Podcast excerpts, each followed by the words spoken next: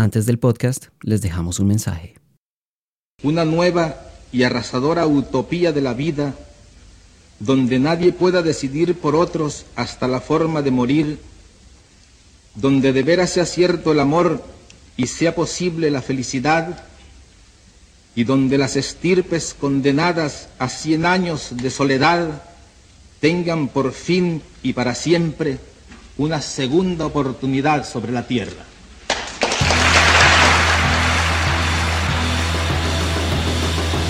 Hola, yo soy David Marín y ustedes son bienvenidos al podcast de la cadenilla.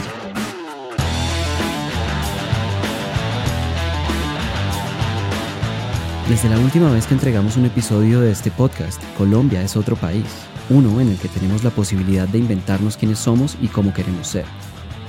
Desde la cadenilla siempre hemos sido impulsores de la idea de que el ciclismo es un vehículo como pocos para promover los valores que pueden representar los cambios positivos que todos soñamos con ver consolidados en un país sin guerra.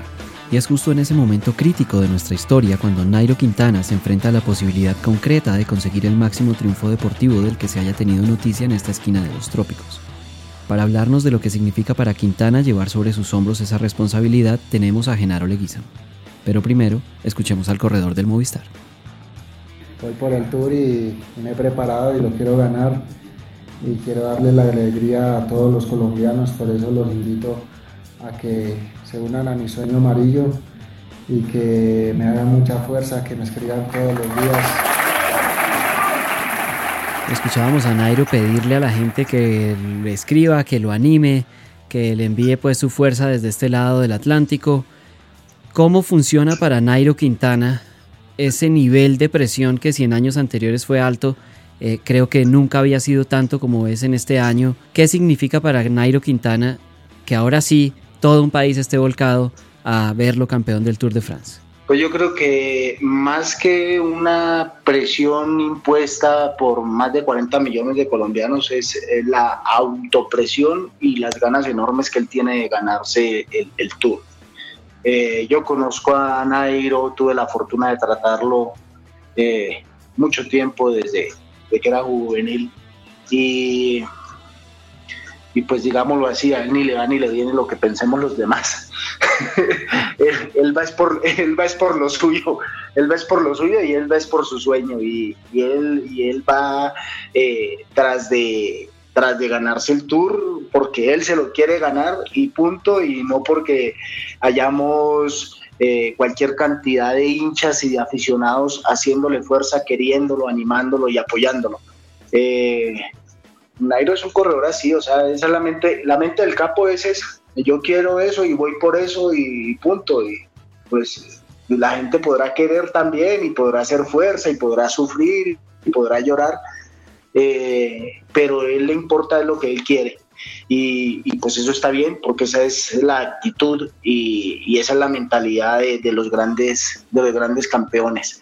Eh, me preocupa de pronto que en algún momento haya exceso de confianza eh, y en un abrir y cerrar de ojos pueda ocurrir algo, pues algo tan natural del, ciclismo, ¿no?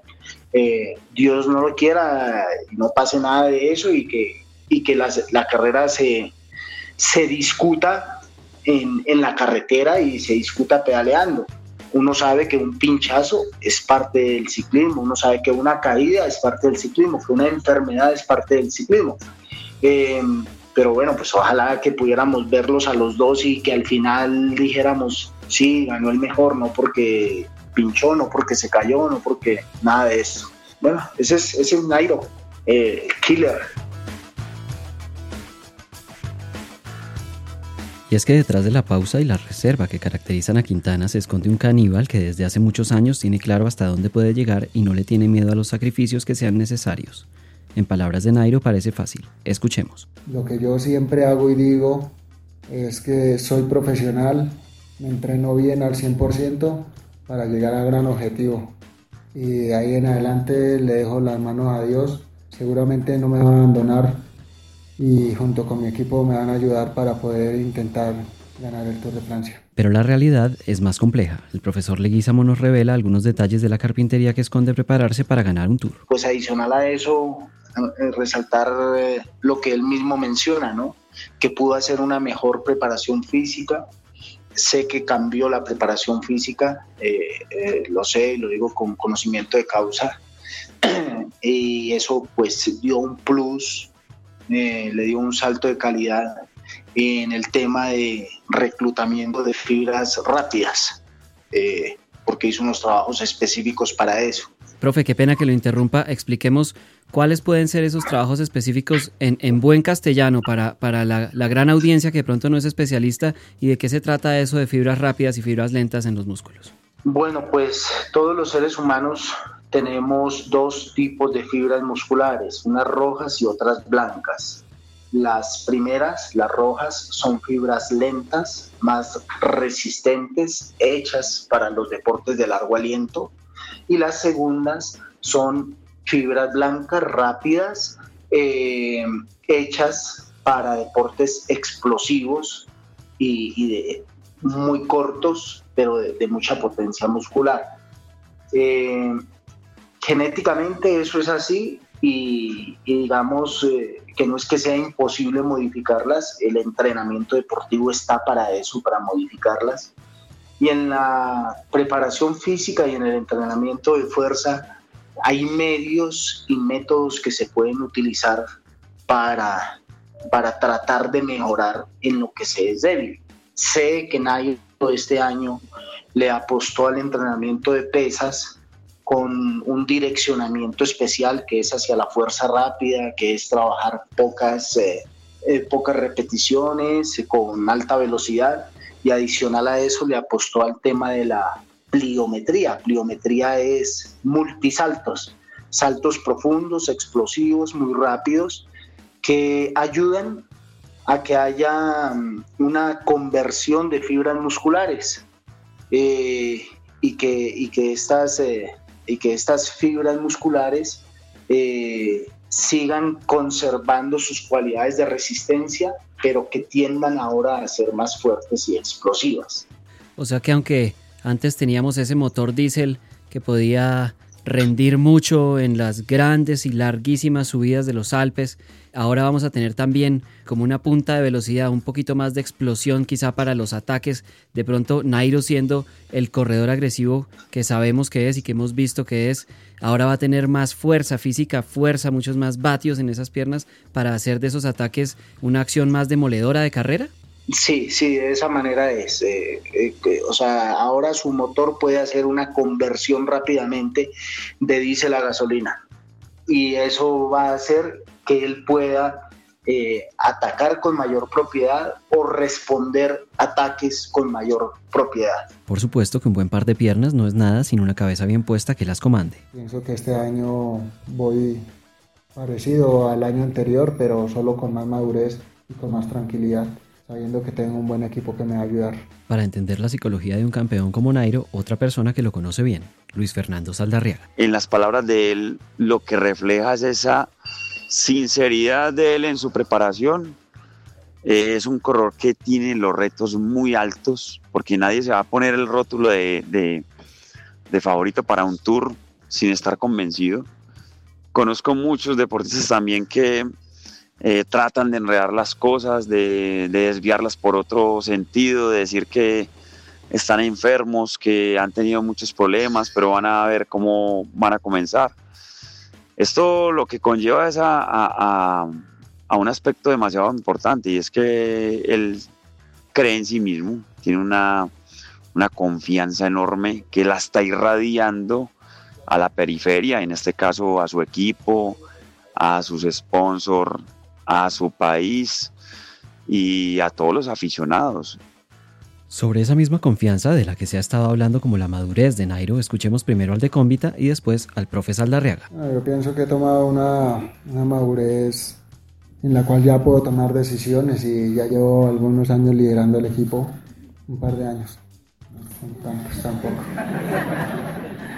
Y, bueno, he tomado decisiones, a veces unas son incorrectas, otras son correctas, como todo el mundo en la vida, ¿no?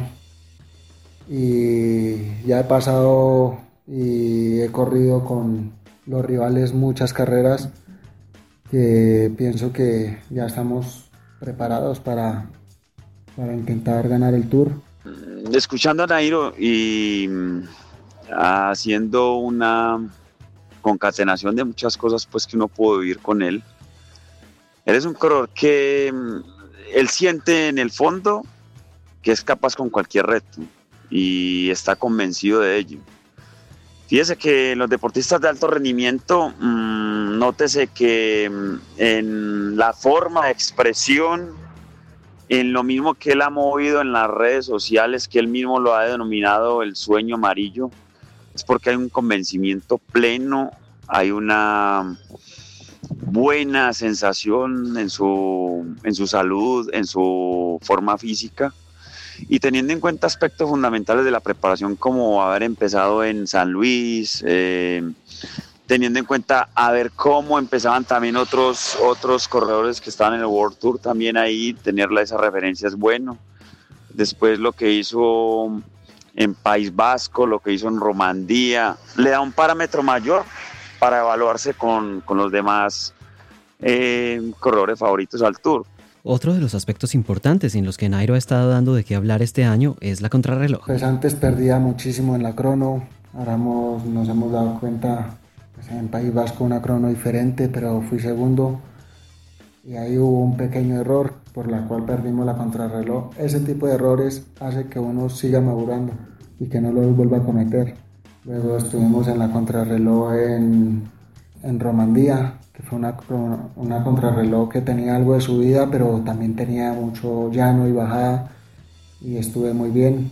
Para entender lo que ha pasado con Nairo y las pruebas contra el tiempo, dos opiniones, la de Genaro Leguízamo y la de Víctor Hugo Peña. Primero que todo, la cronoescalada, pues eso no tiene misterio, sabemos que, que vamos a estar en la pelea de en la pelea de esa etapa y la crono plana, que no es tan plana, porque los primeros seis kilómetros son hacia arriba, incluso yo creo que saldrán en bicicleta eh, de ruta convencional y luego harán el cambio a la bicicleta aerodinámica.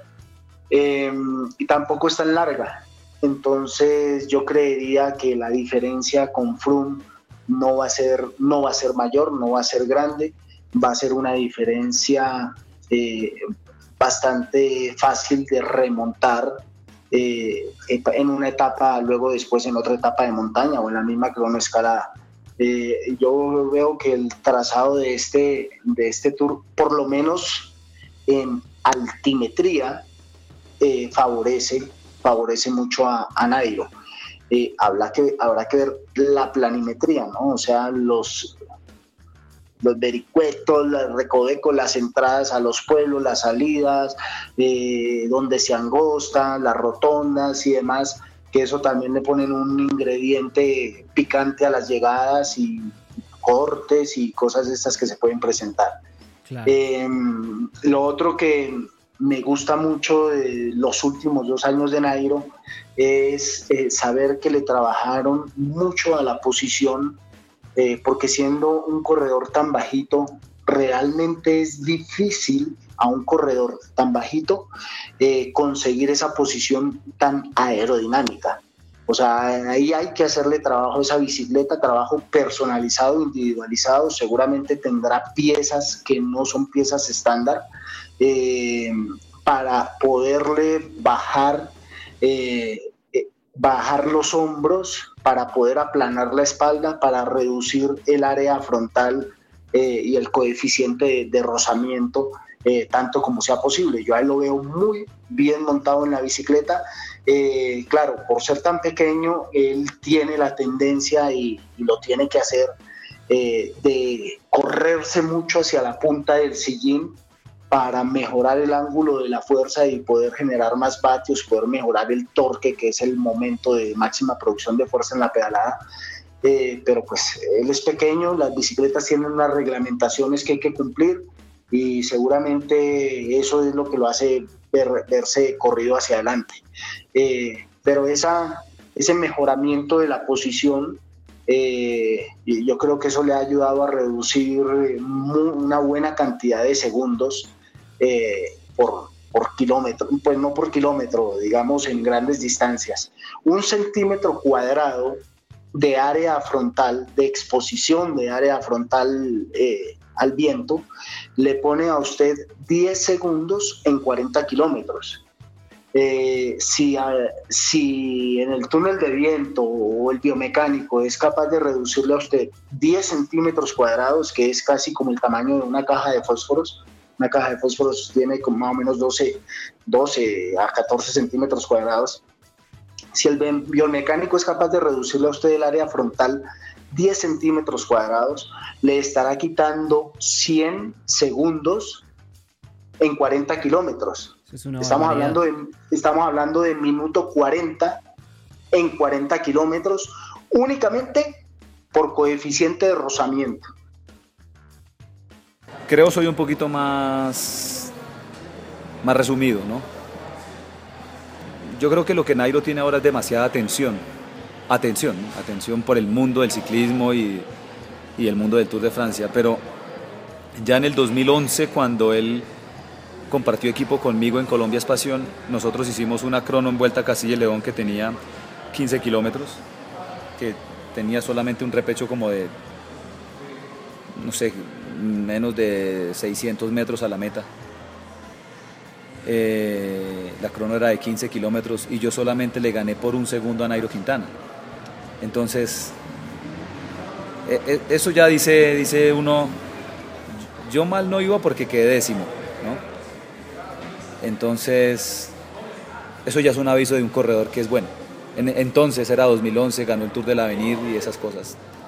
Tras repasar el desarrollo físico y psicológico de Quintana, deteniéndonos en aspectos claves del proceso que lo tiene hoy como uno de los dos máximos favoritos al Tour de France, le preguntamos al único colombiano, al primero, y ese honor ya no se lo quitará nadie, en lucir el mayor John que identifica a los líderes de la ronda gala, qué hace falta para que ese sueño de tres décadas, de tener un campeón colombiano del Tour, se cumpla este 2016. Bueno, yo creería que él ya tiene la condición para ganar el Tour de Francia, está en su tal vez su mejor momento.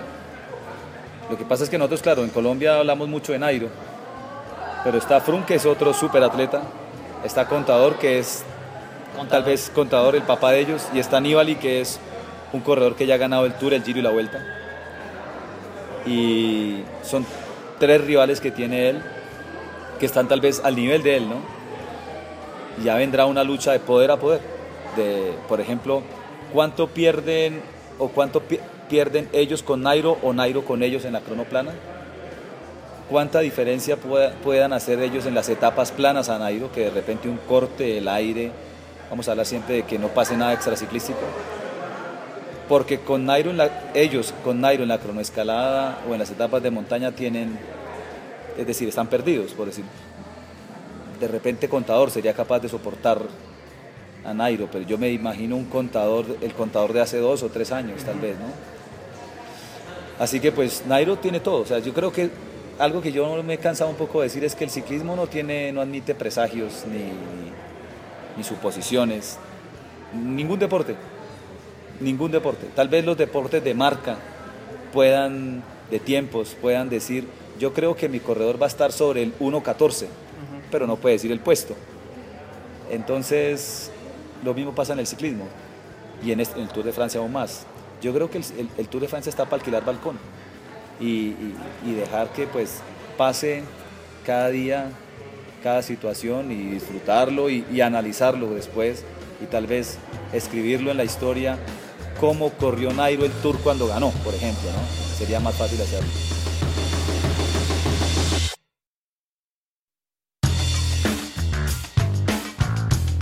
De nuestra parte ha sido todo. Esperamos contar con su audiencia en una próxima emisión.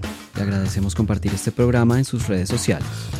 No olvide suscribirse al podcast en cualquiera de las plataformas disponibles para Android, iPhone o Windows Phone. Recuerde que desde el sábado 2 de julio estaremos llevándole los detalles de cada una de las etapas de la centésimo tercera edición del Tour de France. Nos encuentra en nuestro portal lacadenilla.com y en nuestras redes sociales siempre como La Cadenilla.